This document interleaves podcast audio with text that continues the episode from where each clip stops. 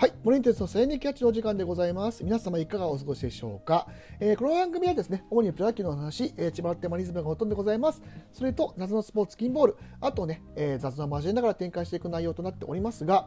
えー前回ですね、えー前半戦を振り返る、えー投手編を、お送りしましたけども、えー今回は、えーその打者編でございます。はい。えー まあ、あの、あまり振り返りたくないんですけども、正直。はい。えまあ、あのーとにかく、えー打てねえす。で、まあ、まあ、それだけで片付けちゃうのもあれなんで、あのーお、いわゆるね、えまあ、僕の中での、えー打者の指標としている OPS、ね、えー出塁率と、えー長打率の、えー足した、えー数でございますけども、えーこれがね、一応7を超えるとね、まあ、いい打者というふうに言われているわけですよ。で、一応、えっ、と、まあ、100、100打席くらいかな。で、OPS がえー7を超えてる打者っていうのがですね、まあ、あの、100打者、100打席って言うとかなりね、なんかね、すごく、あのーいっぱい範囲が広いんじゃないかって言われますけど、まあ、まあ、まあ、聞いてください。えっとね、まずね、安田がね、OPS742、えーポランコが、えー741、藤岡が742、岡が718、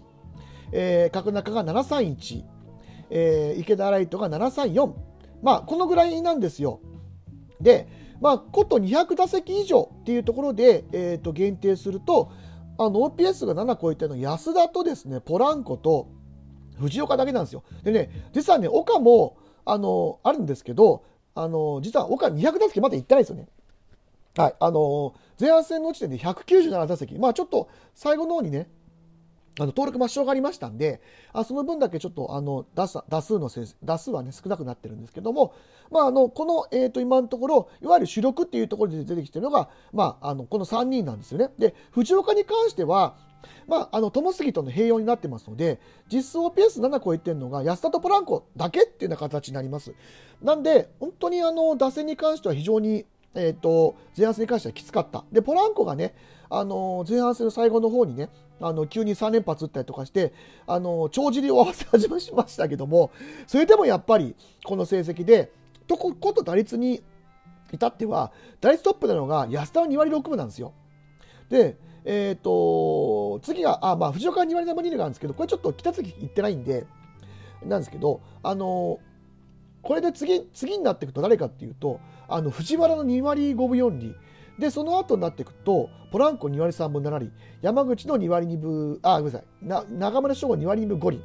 山口幸輝の2割2分4厘と、非常にちょっと寂しい成績になってるんです。でも、あの、本当に後半戦は、ここの成績をいかに上げるか、もう、本当にそれだけにかかってくると思います。で、あの、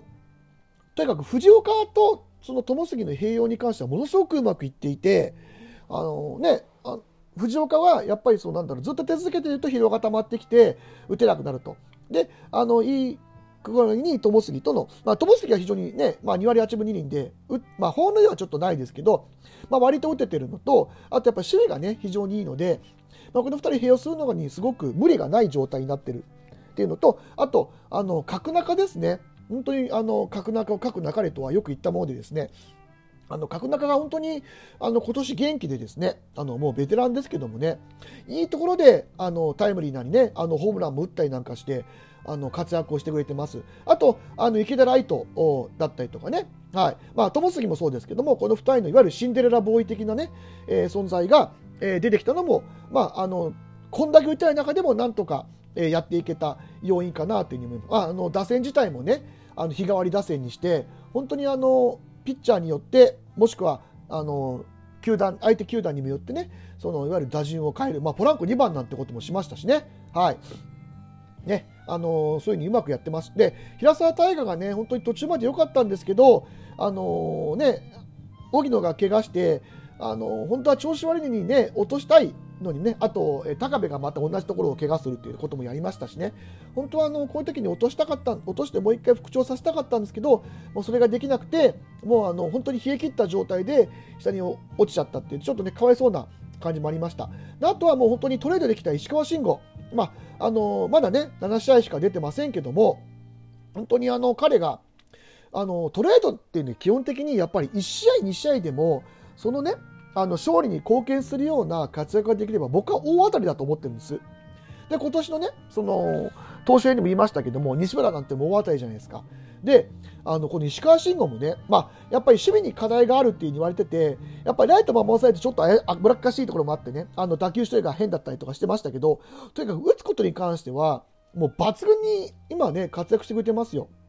はい。本当左キラーをね、あの、ぶりをね、存分に発揮してくれてますしね。だからそういう意味では、あの本当にいろんなやりくりやりくり、ね、あの投手でもそうですけど打者もねやりくりをして今まで何とかやってこえたというような、えー、ところになります。ただやりくりでできることってどうしても限界があるし、ねあのー、これ2位3位で終われるんだったらこれぐらいでなんとかやれるんですけどまあ先々にその優勝とかっていうのを考えるんであればやっぱりもう2ランクぐらいね特に中村翔吾だったりとかあとやっぱり佐藤の俊君が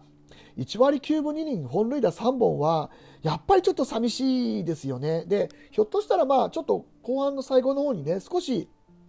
あの、パスボールしたりだとかね、あの、リード面とかがね、ちょっとね、おかしなところがあったりもしてたんですよね。なので、あのー、やっぱり疲労がちょっと溜まってきてるのかなっていう気もしてます。はい。で、まあ、田村とね、併用しながら、あの、やってきは来てたんですけど、やっぱりトシ君のちょっと疲労が溜まってるので、ひょっとして、まあ今、これで、えっ、ー、と、まあ、柿沼をね、上げてるんですけども、あの、ただ、下でね、本当だったら、もうこの段階でちょっと松川を上げて1回使うっていうのも、まあ、手としてはあると思うんですけど、ただ松川ね、残念ながら下で打ててないんですよね。なので、あの、そういうところもあってね、あの、2割0分8厘なんですよ。